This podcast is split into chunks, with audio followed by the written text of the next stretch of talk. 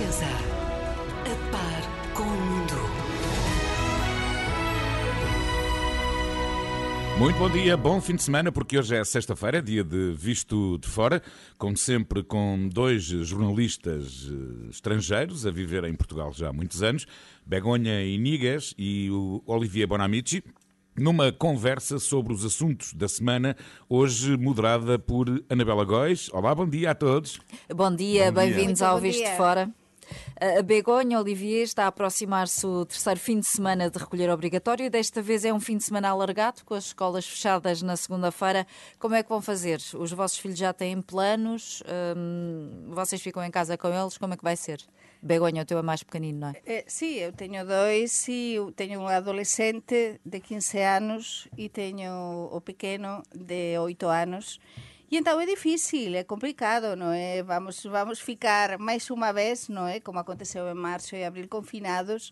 Agora, desta vez son máis de cuatro días e depois, como lles explicaba eu ontem no xantar, tres días de aulas e depois máis Cuatro cuatro días de de confinamento. É complicado porque só podemos sair até, até a uma eh, ao fin de semana, depois na segunda fecha todo ás tres da tarde e entón vamos ter de, de, de procurar algún plano tipo paseios a beira río, mas o problema é que, mm, é que todas as persoas vamos eh, pegar na bicicleta, vamos eh, pasear, vamos ir a Monsanto, non sei.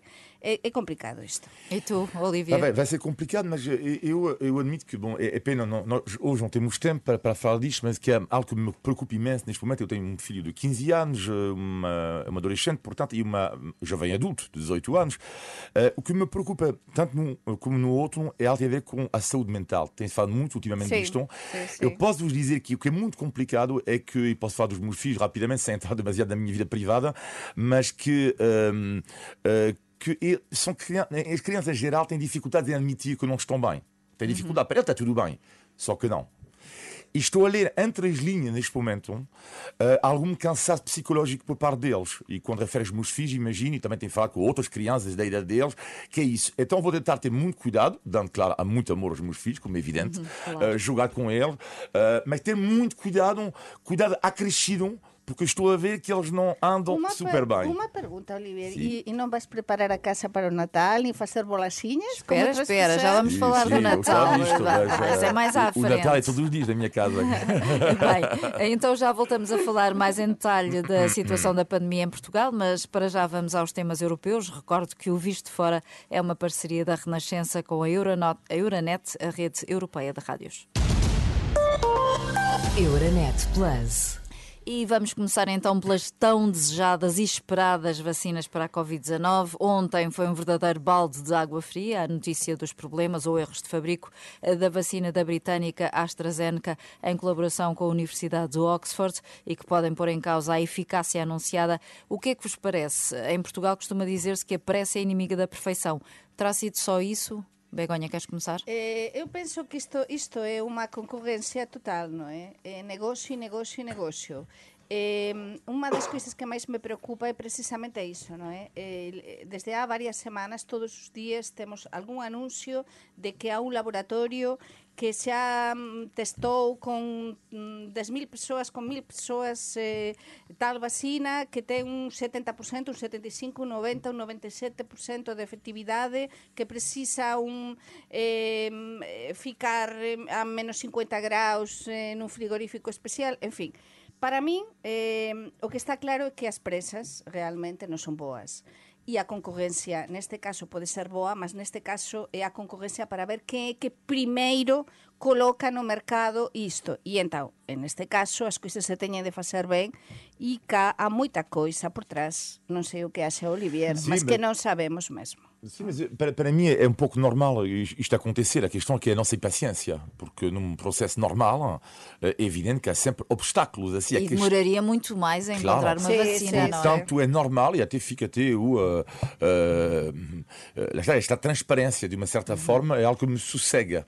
Uh, mas claro, Pois é estamos isso, super é impacientes. estamos sempre a receber sim. informações, também é o sinal de alguma transparência no Sim. processo. é? Agora, o que me preocupa um pouco mais tem a ver com. Eu espero, uh, os governos, cada governo terá o seu plano, a, União Europeia também serve para isso, para haver uma boa coordenação a nível de distribuição das vacinas. Eu só espero uh, e falo de Portugal neste caso, uh, que o governo esteja muito bem preparado. Porque isto é válido que eu vou dizer agora para o governo português, para dizer francês, alemão, espanhol, italiano, etc. Um governo que não estiver bem preparado para distribuir as vacinas vai ser a queda. Uhum. Está a falar a queda de um governo. Eu não tenho dúvida nenhuma acerca Sim, disso. E vai ser muito não, complicado, não, vai ser não é? um governo capaz de cair se houver maior preparação, porque desta vez as pessoas vão ficar tão ansiosas que não vão admitir, hein? porque vai ser terrível, que é, vamos imaginar, os gregos vacinados antes de nós, uhum. uh, os espanhóis, os franceses, e depois vamos pensar... Mas, e, mesmo no próprio país, nem toda a gente vai receber a vacina ao mesmo é, tempo, E é? depois há outra coisa, a ver quais é que são os laboratórios escolhidos. Uhum. Porque están a falar de, de transparencia. Eu, como xornalista, sou desconfiada. Acho que os xornalistas sempre temos de desconfiar, sempre temos de ir á procura da verdade. E neste caso, neste caso, tanto o laboratorio, tantos países nesta batalla, tense a Unión Europea que nos pertencemos á Unión Europea e, e vai a Unión Europea depois vai coordinar todo isto, cada país eh, vai vai ter un determinado número de vacinas, mas é importante que os laboratorios que se escollan sexan os mellores.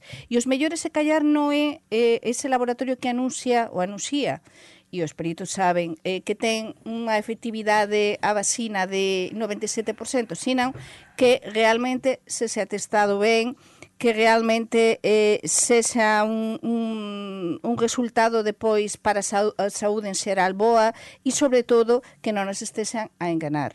Porque há moita coisa, nos, é lógico, non sabemos. E Sim, quase ninguén sabe. Mas também há a Agência Europeia do Medicamento pues que por vai isso, certificar por a vacina, isso, não é? Mas por isso... Não mas interessa essa o que os laboratórios dizem, é mas preciso essa, provar. Esa, exatamente, provar e que a presa, a túa pergunta era moito pertinente, que as presas neste caso, claro, precisamos da vacina, é urgente, non impedan escoller o mellor. Uhum. Espanha uh, já está bastante adiantada, foi aliás o segundo país logo a seguir à Alemanha a aprovar o plano de distribuição da vacina, com grupos de risco definidos, milhares de locais, acho que são 13 mil locais onde as pessoas podem receber a sua dose, locais de armazenamento.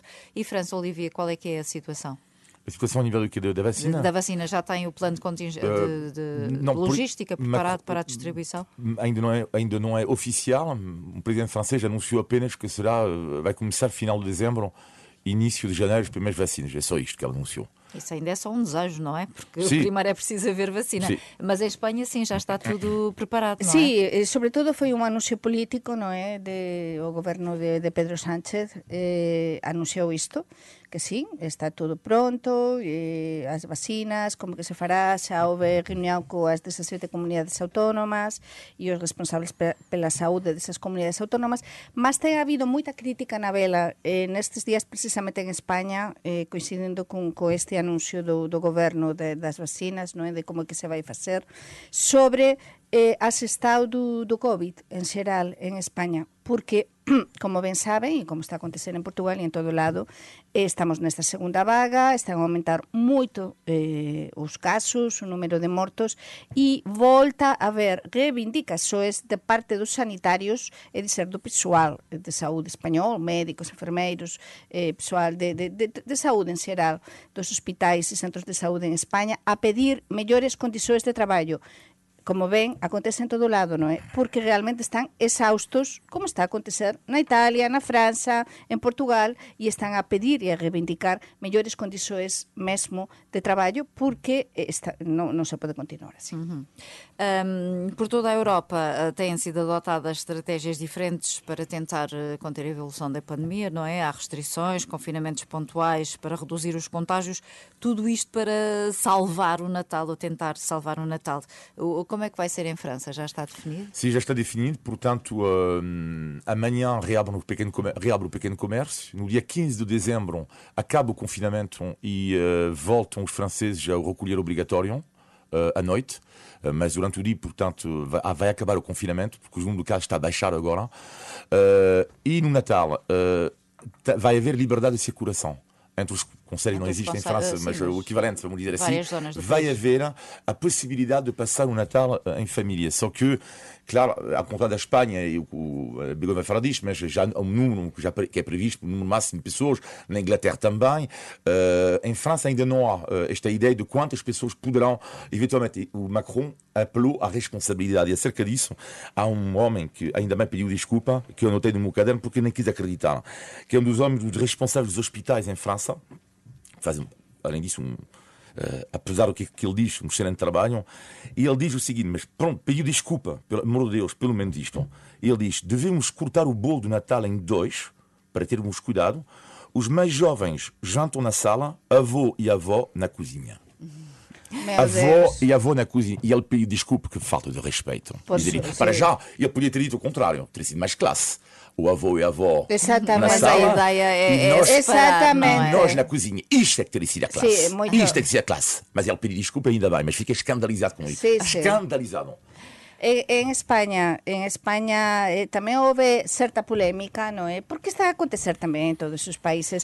O Pedro Sánchez, o, o primeiro ministro español, anunciou que o Natal vai ter un máximo en España que queren uniformizar nas diferentes comunidades autónomas un máximo de seis persoas. Mas depois, na reunión coas comunidades autónomas, cos conselleiros de saúde das mm. diferentes comunidades autónomas, os responsables pela saúde, nin todos concordaran. Por exemplo, no caso da Galiza, que é o que máis coñezo, o, o goberno do Núñez Feijó eh, da Xunta de Galiza o que diz tamén pode haber un máximo de seis adultos, mas imaginen, por exemplo, eu teño dois fillos, ou tú tens, Olivier, dois fillos, non é? Unha mm. persoa que teña tres fillos, que os menores de 12 anos non se deben contar, digamos, como, é dizer, un casal tú vas, tú vas a almorzar cos teus pais, imagina, non? Mm. Eu, por exemplo, que almozo coa miña mai, ou almozo xanto, mm. e, e as miñas irmás. E como eu teño dois fillos e somos sete, e son menores, entón non, non podemos estar sete. Non. É dizer, que os menores de 12 anos eh, da Non unidade entran na na non entran, digamos, na contabilidade. E entón iso é o que se está,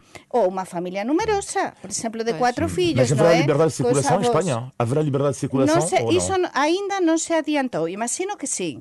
Eu o imagino porque as coisas tamén non están tan mal, tan mal, tan mal. Eh, e depois está a acontecer, por exemplo, que comunidades autónomas como a Cataluña, que como saben, xa tiñamos falado que tiña fechado o comercio, eh, o que os restaurantes se abriran, non é? Mas é verdade que estáse a ter moito cuidado e de cara á próxima ponte en España, que é a ponte tamén do 8 de decembro, eh, por exemplo, comunidades autónomas como Madrid tamén van restringir o que é o confinamento perimetral, que nos chamamos, non é? entre municipios, que nos se dice aquí en Portugal, para tentar tamén controlar un bocado de cara ao Natal. É dizer, non é como na França ou como na Alemanha, por exemplo, que xa se está a tentar eh, agora para, para o comercio e todo iso abrir máis un bocadiño.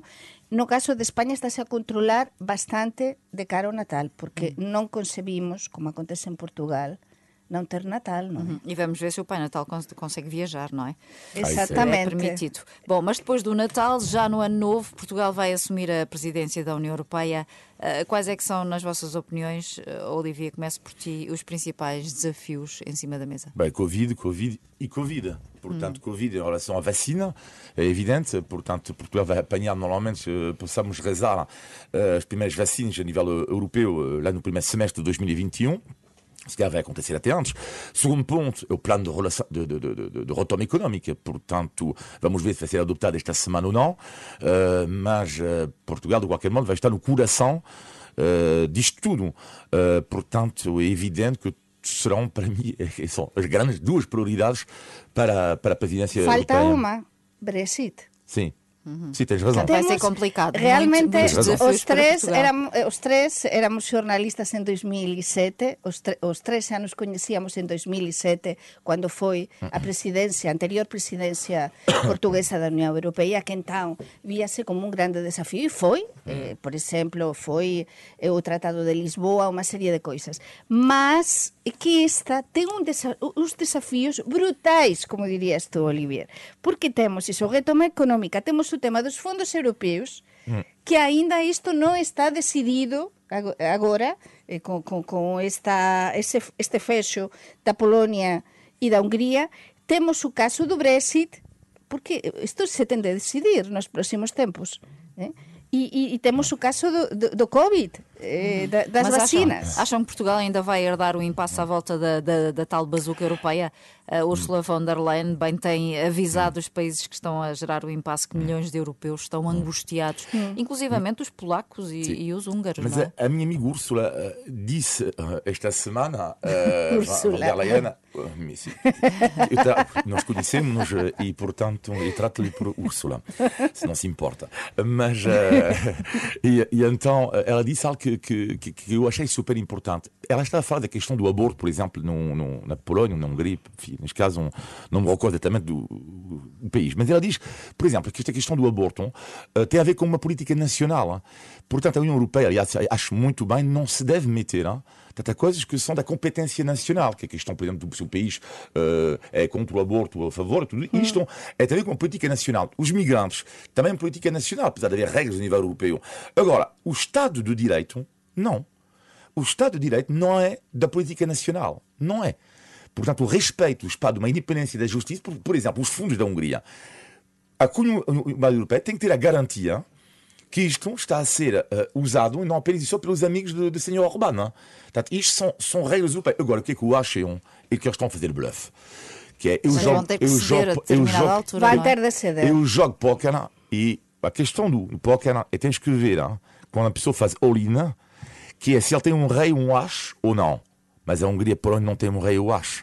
Tem um E 2 e precisam um, bastante tem um 2 e um da- 4. da- dos Tu apoios, tens que é? pagar. Oxalá. Eles precisam dos apoios. É Precisam dos verdade, apoios. e para mí esa é a, a, a saída, é dizer, que eles precisan dos apoios eh, aínda que vayan de duros non é, nesta negociação e, e queran ter este protagonismo, mas realmente que nós precisamos, mas eles tamén precisan moito. E eu aquí, eh, poño aquí unha coisa sobre a mesa e eu espero que o poder negociar de Portugal, neste caso, porque realmente Portugal demostrou ao longo dos últimos anos que ten unha grande dose de poder negocial eh, na Europa. Eh? Mas Eh, era melhor que, que chegassem a acordo antes de Portugal sí, assumir a presidência, mas, não é? mas ainda Até temos, ano. ainda temos Portugal. É dizer, eu digo cá isto. No caso, e é verdade, é bom para todos que se chega antes do 31 de decembro a un acordo, non é? Con isto de este desbloqueio dos fundos estruturais, mas, se non, tem, ainda temos Portugal. Bem, vamos avançar. O Visto de Fora, uma parceria Renascença-Euronet, rede europeia de rádios. Euronet Plus. Em Portugal, continuamos em estado de emergência, ainda não atingimos o pico de casos de Covid-19, mas o Serviço Nacional de Saúde está à beira da ruptura. A Ministra da Saúde disse esta semana, numa entrevista à Renascença e ao público, para já ainda conseguimos acomodar os doentes que precisam de cuidados intensivos, mas a manter-se a evolução da situação, isso só será possível à custa de outros doentes. Acham que as pessoas em Portugal têm noção eh, da gravidade da situação? Por aquilo que veem no dia a dia, a forma como se comportam? Eu penso que comezan a ter agora. Eh, semana pasada eu dicía acá, eh, neste programa, que comezaba a estar preocupada realmente da situación en Portugal e continúa a estar preocupada. eh, as persoas acho que sí que están a ter nosao realmente. E os xovens acho que agora están a comenzar a ter nosao realmente. E están a axudar moito tamén os nosos traballos xornalísticos a nosa maneira tamén de focalizar e de contar as noticias. Varias reportaxes en, en diferentes televisores do mundo mas alias tamén en Portugal non? e reportaxes tamén da Renascença de televisores. Eh, eu acho que, que é moito bon coñecer de perto este tipo de re- de reportaxes como a que fez eh, o André eh, na, eh, na Renascença no. Hospital de São João? é, é moito importante entrar eh, a unha unidade de cuidados intensivos con, con todo o respeito e mostrar iso á audiencia porque só as persoas cando ven realmente o perigo de perto esta, os, huma, os humanos somos así, non é?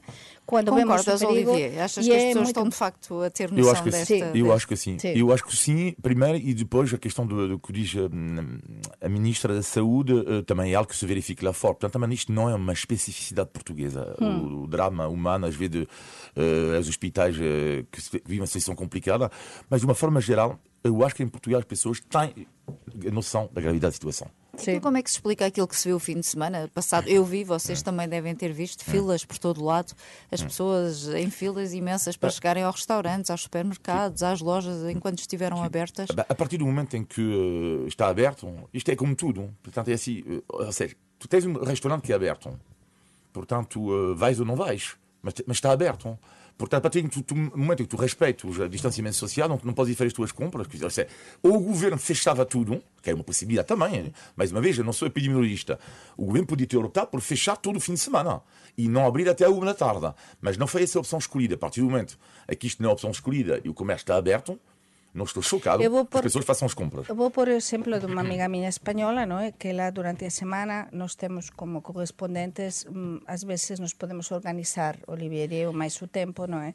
Mas nem todas as pessoas se podem organizar o tempo, há pessoas que saem de casa muito cedo e voltam a casa do trabalho Eh, non están, aínda que o goberno obriga, mas non están de teletraballo, e então non teñen tempo durante a semana a facer as compras, non é? Nós estamos a falar compras de bens essenciais. Eu estava a falar mais das pessoas que foram tomar o pequeno almoço, ah, que foram ao tá brunch, mas ah, isso, enfim. Mas, ah, está ben, porque isto dos supermercados eu tamén vin eh, porta de varios supermercados eh, filas e há persoas que non teñen outras as persoas que podemos debémonos e temos esa obrigación de nos organizar para facer as compras antes. É verdade que para mí o máis preocupante do que iso dos brands e todo iso, o máis preocupante para mí é que, claro, como estamos limitados perimetralmente, municipalmente, eh, mm. eh, nos nosos mm. consellos non temos tantos locais mm. para para descontrair mm. e para sair. E entón vamos coincidir todos mesmo nos mesmos locais, porque é que normal, é normal, non é? Mas sí que debemos ter un bocadiño de cuidado e de civismo. E é verdade que non estamos na altura de facer filas para ir a un branch. Iso é verdade. Entretanto, a, proposta de Orçamento do Estado para o ano que vem eh, foi aprovada, só com os votos do PS e as abstenções do Partido Comunista, do PAN e da deputada não inscrita Cristina Rodrigues. Que consequências é que acham que esta cedência vai ter para o Partido Comunista? Uh, o que é que me interessa, o que é que eu acho interessante neste momento no Partido Comunista é, faz lembrar um pouco a série Missão Impossível, uh, que é. tum, tum, tum, música, música. Está-se está a autodestruir. É inacreditável. Este partido está a se autodestruir. É impressionante. Uh, e estou curioso para ver como é que a extrema-esquerda no futuro vai se reorganizar em Portugal, porque o Bloco de Esquerda continua uh, presente, uh, mas o Partido Comunista, é, às vezes parece, não sei, fazem me pergunto se fazem de propósito. Tipo, é inacreditável. Uh, para já é uma delícia para as pessoas do direito, porque a pessoa do direito em Portugal tem dois inimigos neste momento, Marcelo Rebelo de Souza, eu digo isso a rir, e o Partido Comunista. O Partido Comunista neste momento pode fazer tudo o que quiser. Hein? Agora vou defender o Partido Comunista neste pequeno aspecto, tudo que está a ser massacrado. Mas de qualquer modo, no caso do Congresso uh, e da festa do Avante, parecem que fazem propósito. E estão a cair nas sondagens. Uh, e estamos a ver o que acontece lá fora. O Partido Comunista lá fora quase já não existe, mas a extrema-esquerda ainda existe lá fora. E essa reestruturação, eu acho que para mim este partido vai ter que evoluir claramente, porque é uma questão de, de tempo agora para, para desaparecer. Não? Está com uma crise interna no Partido Comunista Português importante. Eu acho que por isso o sinónimo de Sousa eh, non sai realmente eh, pelo que se dis, a ver que o acontece, mas todo aponta, non é?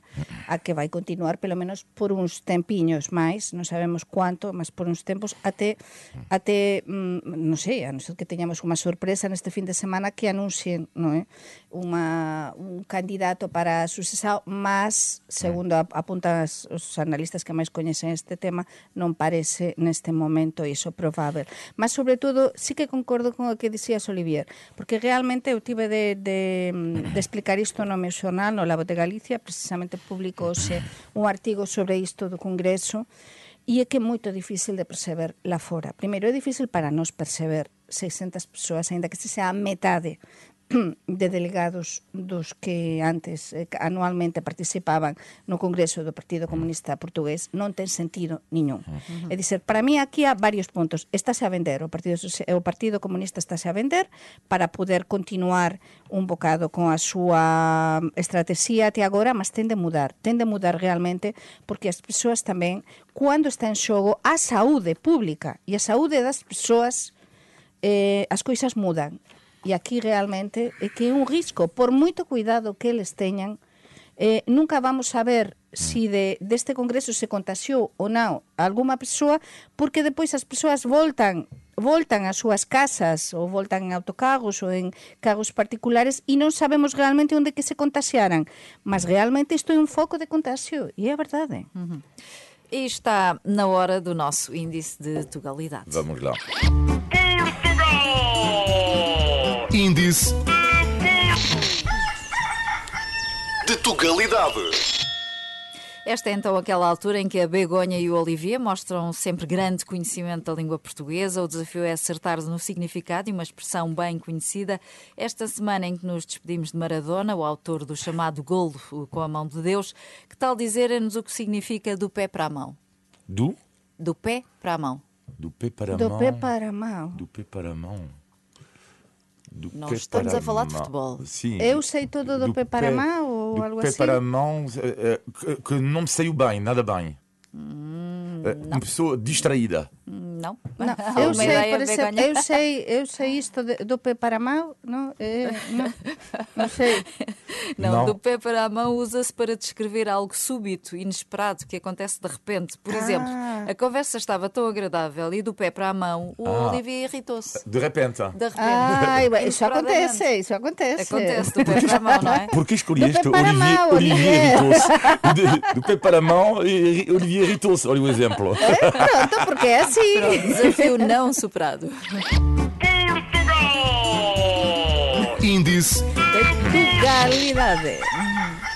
de Tugalidade.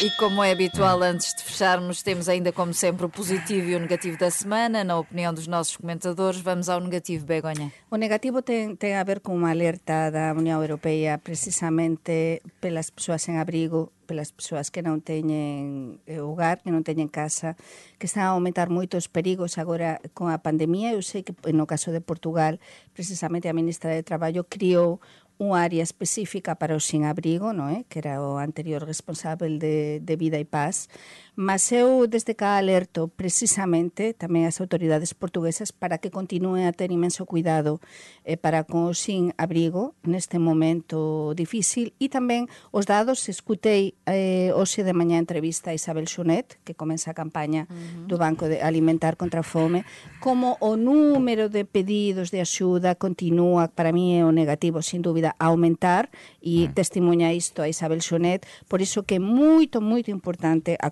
colaboração de todos. Bem, o negativo da semana, eu ouvi esta manhã uh, Isabel Jonet, uh, e, mas o negativo da semana tem um pouco a ver com isso, tem a ver com uh, uma pequena revolta que eu tenho. Eu sou amigo de alguns donos de restaurantes e que me disseram uma coisa interessante, que é eles estão revoltados com as pessoas que não consomem. Eu também estou. Vou explicar. Que é, existem duas categorias de pessoas neste momento com a crise, que estou a falar agora a crise Só económica. duas? Estou a falar da crise económica. Uma, pessoas que estão a perder o trabalho, perdem dinheiro, versus, e outros que ainda não perderam. Que não perderam. Bom, e ainda bem, não é? Então, mas isto tem a ver com estas pessoas que não perderam. Então depois vão choramingar, porque, e dizem restaurantes, porque há pessoas que, que têm fome, e depois eles, ao não consumirem, ao não consumirem, porque uma coisa é não ir ao restaurante, escolha tua, mas isto impede de pedir um takeaway se tens dinheiro para isso. Ora, eles estão revoltados, e com toda a razão, falei com- ontem, eles disseram, não entendo como é que as pessoas que têm dinheiro, que eram clientes habituais, de repente, não só não vão do- restaurante, como não pedem takeaway. Mas na semana passada Não não, foi per- permitido takeaway. Não, tudo bem, mas eu falo mesmo durante, mesmo durante a semana. Um entrega, um takeaway. Porque depois tu não faz funcionar a economia. É assim que tu cria a pobreza. Não há outra forma.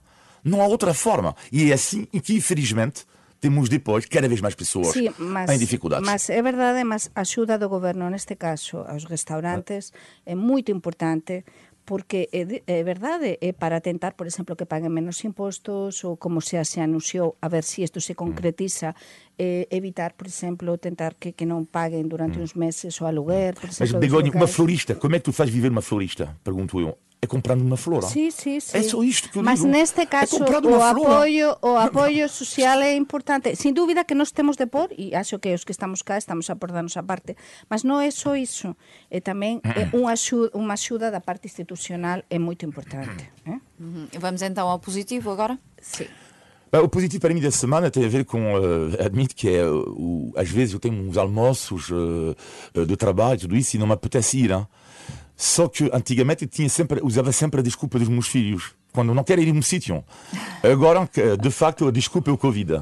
Ou seja, por, por, isso me permite um pouco de humor negro para, para fechar isso, mas agora o argumento que eu não quero ir num sítio, mesmo, não me apetece, e por acaso esta semana tínhamos um almoço de trabalho, quarta-feira.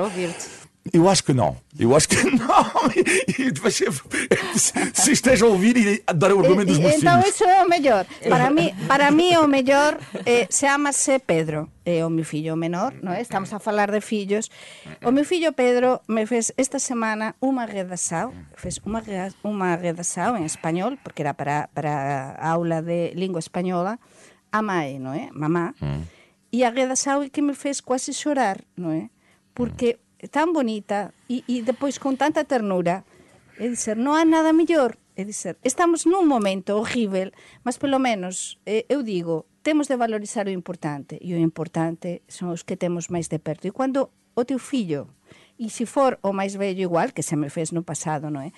Eh, unha redação destas, con tanto amor, tanta ternura, sin ningún tipo de condicionalismo, é maravilhoso. Oh, Para Deus. mim, o melhor da semana. Parabéns da, então ao filho da Begonha. Dá-me até vontade de te beijar, mas não posso. Mas não, não posso, não é posso, não. mas não posso. Não, não podemos, não podemos, ali. Bom, há aqui um acrílico a separá-los, para quem não, não sabe. Sim. Eh, estamos no fim de mais um Visto Fora. Todas as semanas conversamos sobre a Europa, Portugal e os portugueses. Eh, podem enviar comentários e sugestões para vistofora.rr.pt. Olivier, Begonha, bom fim de semana. Até para bom a fim semana. De semana. Obrigado. Quando e como quiser. Na app, em podcast, no site, on demand. Renascença. A par com o mundo, impar na música.